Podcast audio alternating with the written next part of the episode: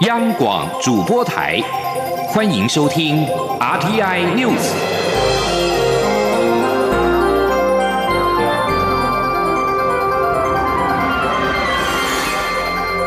听众朋友您好，欢迎收听这节央广主播台提供给您的 RT News，我是张顺祥。由于中国警告武汉肺炎的病原体新型冠状病毒传染速度快，投资人在恐慌之下纷纷的规避风险性的资产，拥抱黄金、债券、美元跟日元等安全的标的。欧洲股市二十七号随全球股市同步的下挫。伦敦金融时报白种股价指数大跌一百七十三点，或百分之二点二九，以七千四百一十二点作收。法兰克福 DAX 三十指数重挫了三百七十一点，或百分之二点七四，收在一万三千两百零四点。巴黎 CAC 四十指数跌了一百六十一点，或百分之二点六八，收在五千八百六十三点。在美国股市的表现方面，由于市场担心新型冠状病毒疫情将严重的阻碍全球经济成长，美国股市二十七号收盘重挫，道琼工业指数大跌四百五十三点，或百分之一点五七，以两万八千五百三十五点作收；标准普尔指数滑落了五十一点，或百分之一点五七，收在三千两百四十三点。科技类股为中心的纳斯达克指数跌了一百七十五点，或百分之一点八九，收在九千一百三十九点。在此同时，随着中国武汉肺炎死亡人数增加，旅游遭到限缩，使得市场对石油需求减缓的预期更甚。国际油价二十七号下跌。纽约商品交易所西德州中级原油三月交割价下挫了一点四二美元，或百分之二点六二，来到每桶五十二点七八美元。伦敦北海布伦特原油三月的交割价滑落了一点七七美元，或百分之二点九二，来到每桶五十八点九二美元。因应武汉肺炎疫情持续扩大，中央流行疫情指挥中心在二十七号新增了第七项陆客来台限制，将不再核发旅居中国海外的旅客来台湾观光的许可证。至于已经取得许可证者，则是推迟来台湾。面对中国新型冠状病毒疫情不断的升温，再加上国内已经有第五例确诊的病例。中央流行疫情指挥中心二十七号晚间宣布，新增第七项来台限制，其中三类观光的部分，自元月二十七号零点开始实施暂缓受理来台湾，已发入台许可证者推迟来台。三类观光的对象是指大陆地区人民，符合大陆地区人民来台从事观光活动许可办法第三条第三款或第四款的规定对象。来台新增限制范围涵盖定居海外以及港澳的陆客，包括了在海外留学以及旅居海外并取得当地永久居留权的中国人士，以及旅居香港、澳门。包括在香港跟澳门留学，并且取得永久居留权等人士，都将限制暂缓来到台湾。武汉新型冠状病毒肺炎疫情严峻，对于如何处理至当地的台人，大陆委员会二十七号我表示呢，已经透过两岸既有的管道，向陆方探寻可能的处理方式。陆委会表示，由于人员移动是动态性的。赴大陆或离开大陆的管道也是多元的，政府会持续进行掌握，陆委会跟海基会也会持续尽全力关怀跟协助，治路国人的健康跟安全。中央流行疫情指挥中心二十七号宣布，台湾在出现第五例的武汉二零一九新型冠状病毒的肺炎个案。是中部一名五十多岁的女性，去年十月前往大陆武汉工作，今年元月二十号与台湾首例确诊个案同一个班机飞回台湾，并在二十五号出现了发烧以及肌肉酸痛的症状，经过就医隔离检验之后，在二十七号中午确诊，成为台湾第五例的武汉肺炎案例。央广记者吴丽君的采访报道。武汉肺炎疫情持续烧，台湾自一月二十一号出现首例武汉肺炎确诊台商个案后，中央流行疫情指挥中心随即针对与该名台商搭乘同一班机返回台湾的旅客进行追踪监控。不过，当时防疫等级尚未提升，只建议同机旅客尽量避免外出，外出时最好戴上口罩。直到前两天防疫等级提升，才改为。居家隔离。不过，就在此时，一名同样在武汉工作、与首例确诊个案同机返回台湾的五十多岁女性，也在二十五号出现发烧症状。经就医隔离检验后，于二十七号中午确诊，成为台湾第五例武汉肺炎个案。中流行疫情指挥中心指挥官、卫生福利部部长陈时中说：“第五例是跟第一例同机返台。”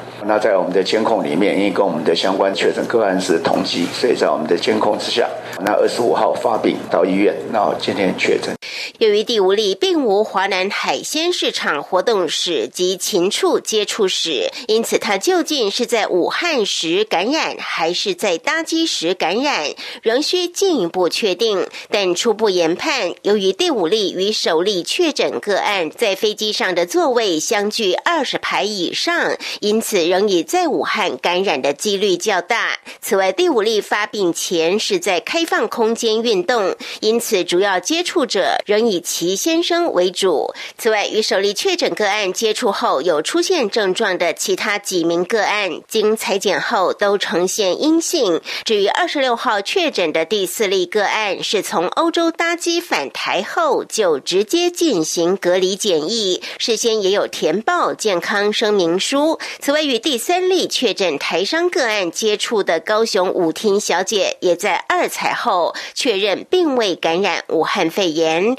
目前由于通报定义放宽，因此通报个案也持续上升到四百零二位。除了无例确诊，另有一百九十人太除，两百零七人隔离检验中。这两百零七人当中，有八十八位初检是阴性，其余待检验。中央广播电台记者吴丽均在台北采访报道。武汉肺炎疫情来势汹汹，为了避免患者就医的时候刻意的忽略或者是隐匿武汉的旅游史，导致防疫出现漏洞。因此，陈时中已经要求健康保险署携手移民署，将有武汉旅游史以及湖北旅游史的民众出入境的资料输入到健保卡。以方便第一线的医护人员迅速的判别，希望做到防疫滴水不漏，让健保卡一插入就可以跳出有武汉旅游史或者是湖北旅游史的警讯，医师可以更快掌握病患的可能病因。武汉新型冠状病毒引发肺炎的疫情，让台湾的防疫前线紧绷。不过此时却传出有从中国大陆返回台湾的旅客。在机场刻意对检疫人员咳嗽嬉笑，对此陈时中郑重警告，强调防疫并非游戏，若有不配合防疫者，将会寄出最严厉的处分，三年以下有期徒刑。蔡英文总统二十七号再次强调，政府已经是做好准备了，防疫工作没有打烊，让民众不要过度的恐慌。而新北市长侯友谊受访时也表示，防疫视同作战，中央地方应该齐心齐力，发挥最佳战力。武汉肺炎疫情持续的延烧，副总统当选人赖清德二十七号到新竹的城隍庙参拜时，除了呼吁中国将资讯公开之外，也应该让台湾加入世界卫生组织。请听记者。杨文军的采访报道。副总统当选人赖清德二十六号深夜在脸书贴文，呼吁中国应该持开放的态度接受国际援助，台湾也应该义不容辞参与，协助中国解决这个严重的疫情，不致让疫情持续扩大。但这番话却引发网友论战，有人认为伸出援手很好，但也有人批评太一厢情愿。对此，赖清德二十七号受访时解释，主要是中国武汉肺炎若持续扩大。台湾势必会受到冲击。他也对中国提出三点建议，包括公开疫情资讯、寻求国际合作，并建立一个进步的公卫防疫体系，以及支持台湾加入世界卫生组织。他说：“不让台湾加入世界卫生组织，损人不利己，不如支持台湾加入世界卫生组织。台湾不仅仅可以及时得到国际的资讯。”保护台湾人民以外，也会有力量在这个平台上面帮助中国对国际社会做出贡献，这是多赢的策略。对于美国派专机把侨胞接回美国，台湾是否也应派专机让台商回国？赖清德则回应这部分，蔡英文总统和行政院长苏贞昌都已有相关的对策，呼吁国人应信任政府的决策。中央广播电台记者杨文君台北采访报道。中国中央电视台则是报道，中国首都北京市二十七号通报第一宗因为新型冠状病毒所引发的肺炎死亡的病例。目前中国死亡人数已经超过八十人。法新社则是报道，这位五十岁男性患者八号曾经前往这波肺炎疫情的核心武汉，几天之后返回北京时出现了发烧的现象。在二十二号确诊感染二零一九新型冠状病毒，二十七号因为呼吸系统衰竭不治。中国武汉肺炎疫情肆虐，民众对于当局处理疫情不当感到愤怒，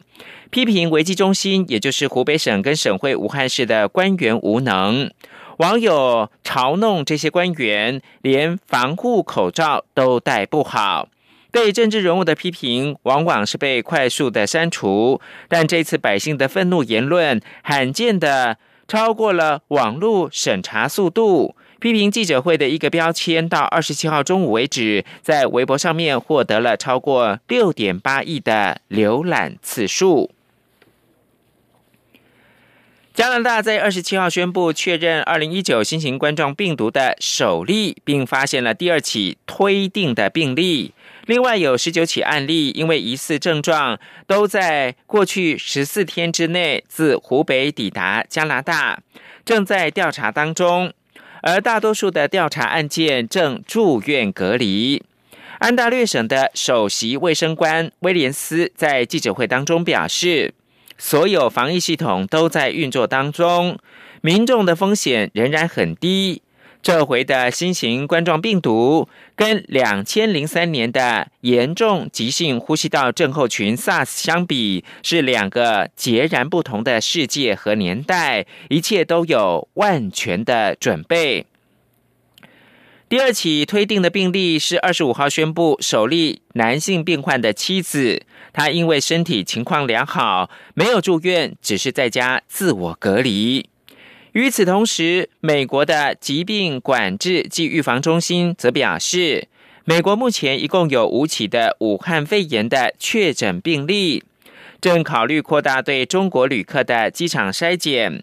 关于疫情，美国总统川普二十七号推文说，已经向中国表达愿意提供必要协助。而美国国务院领事事务局则在官网表示。国务院预计二十八号将有一架专机从武汉的天河国际机场起飞，撤离仍在武汉的美国总领事馆人员跟美国的公民。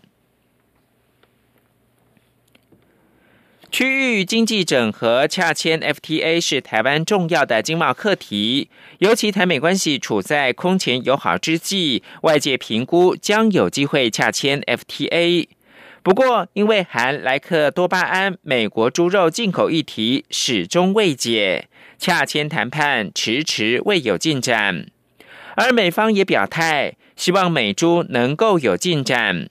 蔡英文总统虽然强调此事没有时间表，但是外界认为这将是他在新的任期不得不面对的挑战。央广记者谢嘉欣专题报道。蔡总统以史上第一高票成功连任，多数工商团体都将加入区域经济整合、提升 FTA 覆盖率列为未来经贸政策的重中之重。不过，跨太平洋伙伴全面进步协定 （CPTPP） 需寻求主导国日本的支持，台日之间仍有日本核灾区食品限制进口的问题有待解决，而区域全面经济伙伴协定 （RCEP） 则受限于两岸关系低迷，外界多认为恐难有进展。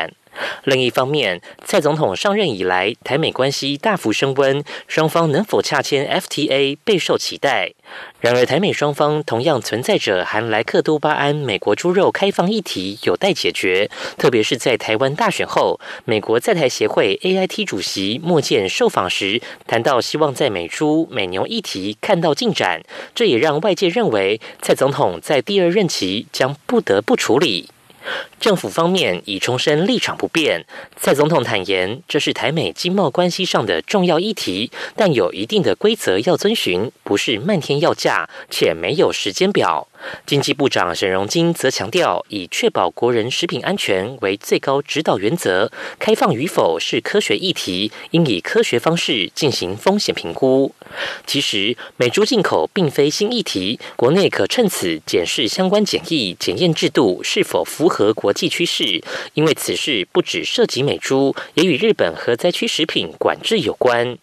中经院 WTO GRTA 中心副执行长李纯说。我们跟美国、跟日本，甚至过去跟欧盟，也都出现在这个农产品检验检疫问题。这里面可能有一些些系统性的问题，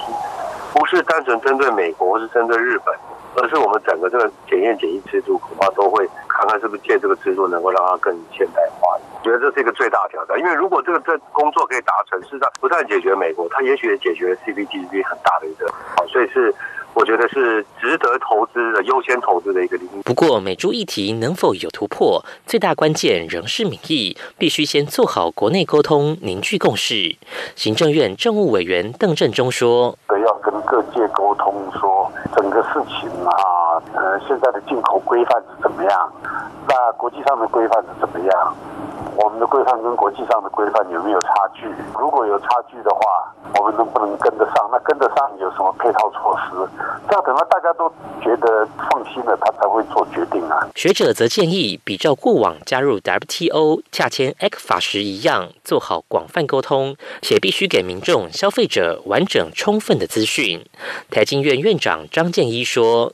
的工手确实因为资讯太少，那民众又可能没有掌握充分的资讯，他很难做比较完整的判断。听到核实，开玩笑，他要吓死了。对他每次那个莱克多巴胺什么瘦肉精又吃了会怎么样？那个民众又因为掌握的讯息太少，所以才会这样。在前端的那个部分，就是说，如果科学没有科学证据证明这个是有害的哦，那民众就说，哎，那这个进口应该也没有怎么样。啊，但是如果你还有疑虑，那等到进口以后，你可以不要买。台湾是外贸导向国家，外销产业多殷切期盼加入区域经济整合，提高 FTA 覆盖率，让产业与竞争对手站在相同的起跑点。而除了 CPTPP、RCEP 等大型区域经济整合外，台美 FTA 备受期待。但要如何在守护国人食安的前提下处理美猪进口议题，端看政府能否给予国人完整的资讯，并确实做好广泛沟通与协调，来获得民意支持。中央广播电台记者谢嘉欣专题报道。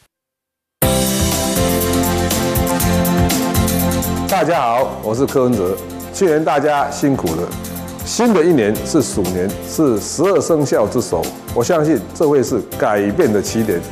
祈许大家都能创造属于自己的幸福，开创属于自己的一片天。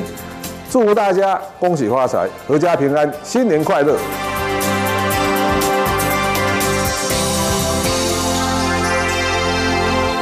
现在是台湾时间清晨的六点四十九分，我是张顺祥，继续提供新闻。正值春节年假，接下来即将迎接的就是元宵节。今年农历过年是逢鼠年，即将于元宵节登场的二零二零台湾灯会备受小朋友们欢迎的小提灯，也正是以老鼠娶亲的故事来发想，设计出两只可爱的吉利鼠跟美丽鼠，向大家拜年。记者吴丽君的报道。二零二零年适逢农历生肖鼠年，台湾民间也相传正月初三晚上是老鼠娶亲的好日子。此时会听到老鼠吱吱叫的声音。为了不打扰老鼠娶亲的喜事，大家还会在当晚尽早熄灯就寝。因此，今年台湾灯会的小提灯设计师林家伟就特别以老鼠娶亲的故事发想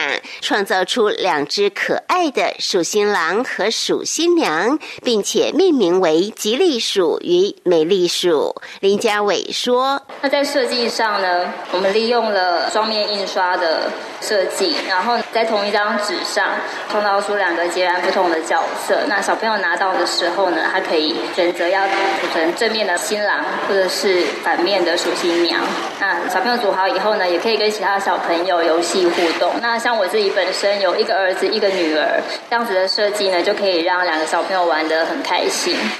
此外，林家伟还在吉利鼠和美丽鼠的颈部和腰部设计了可以灵活转动的关节，再利用提把上的双系带，自然展现这对鼠星人弯腰鞠躬，仿佛真的在拜堂成亲一样。同时，当属新人同时对外拱手，也像在跟大家互道恭喜，十分讨喜。不仅如此，小朋友也可以把手伸进提灯。将鼠新郎跟鼠新娘当成玩偶来把玩，相当有趣。林家伟指出，今年的小提灯特别采用防水、不易撕破、变形的 PP 合成纸，增加组装的韧度，组装后也不易受潮变形，且透光性佳。照明则使用 LED 三色照明，一方面可达到五彩绚丽的效果，轻量的设计也减少了塑料的使用。用，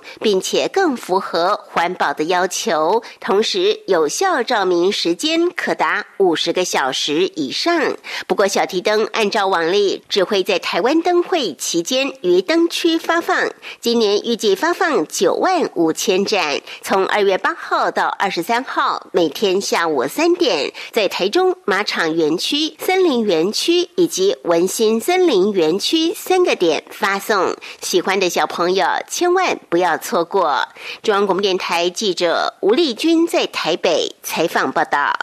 二零一九年的五月十七号，台湾成为亚洲第一个同性婚姻合法化的国家。遥望对岸中国，尽管中国当局对于 LGBTQ 议题相对较为保守，但近年来中国的同志权益渐渐出现进展与提升。中国的官方以及社会似乎也对相关议题采取较为宽容以及开放的态度。请听林伯宏专题报道。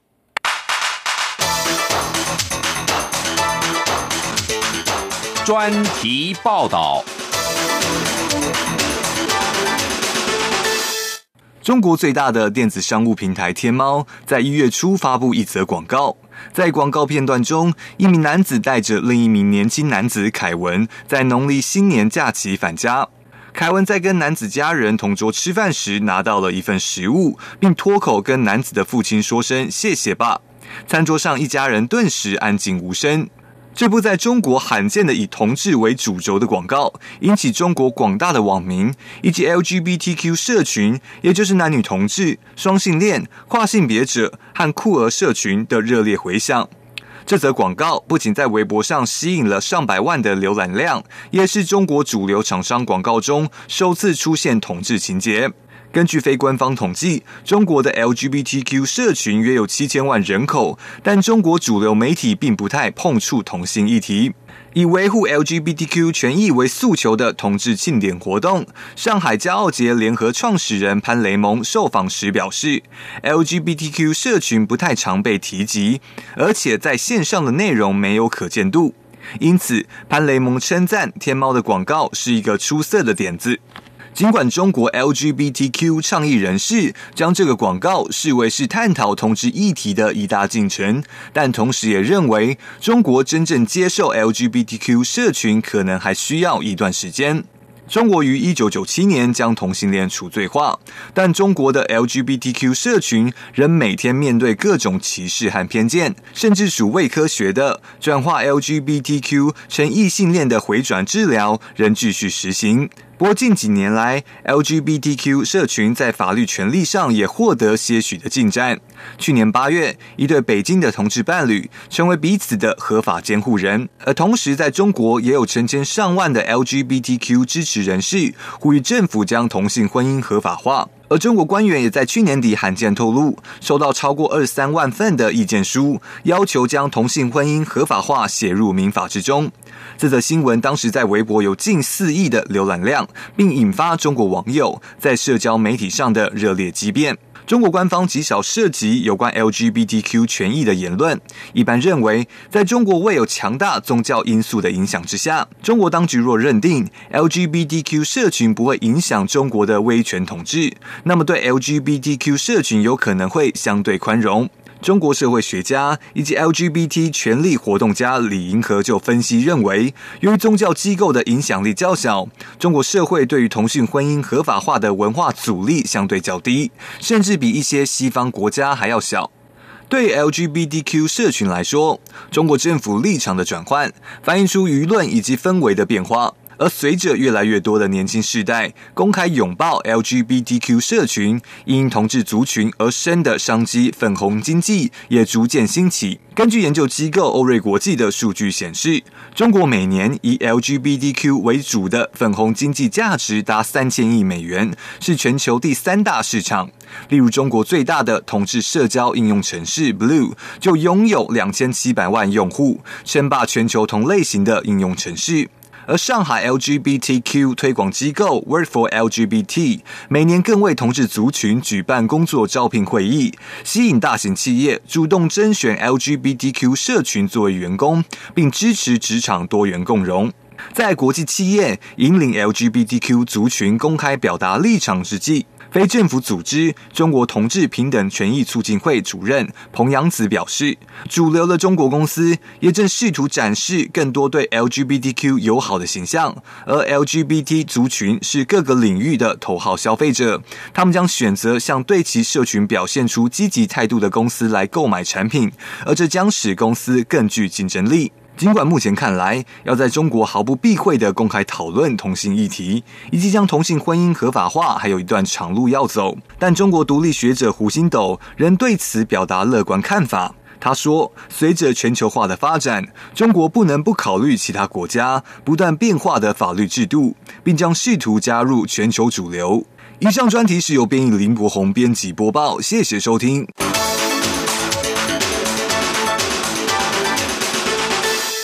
体育新闻网二十七号报道，美国篮球名人堂将省略正常遴选的程序，决定以二十六号意外身亡的 NBA 退役球星布莱恩 （Kobe Bryant） 作为名人堂二零二零年首位的入选者。今年四十一岁的小飞侠布莱恩，十八度入选明星赛，曾经捧下五座 NBA 的总冠军。生涯总得分是 NBA 史上第四高，原本就可能率先入选名人堂。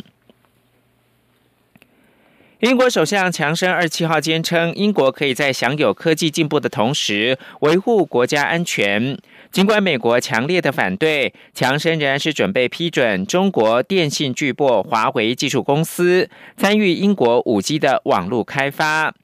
在此之前，美国国务卿蓬佩奥二十六号推文说，英国即将针对五 G 做出重大决定。尽管美国不断对强生施压，要求他完全的摒弃华为，但《金融时报》报道，英国二十八号渴望批准华为有限度参与五 G 建设。强生二七号对记者说：“我们没有理由不能够让英国取得科技的进步。”最后提供给您是美国官员表示，美国小型的军用机二十七号坠毁在阿富汗中部的一个塔利班组织控制区，塔利班则自称击落这架飞机。不愿具名的美国官员表示，目前还没有迹象显示这架飞机是被敌方击落。官员之一表示，据信机上人员不到十名。以上新闻由张顺祥编辑播报。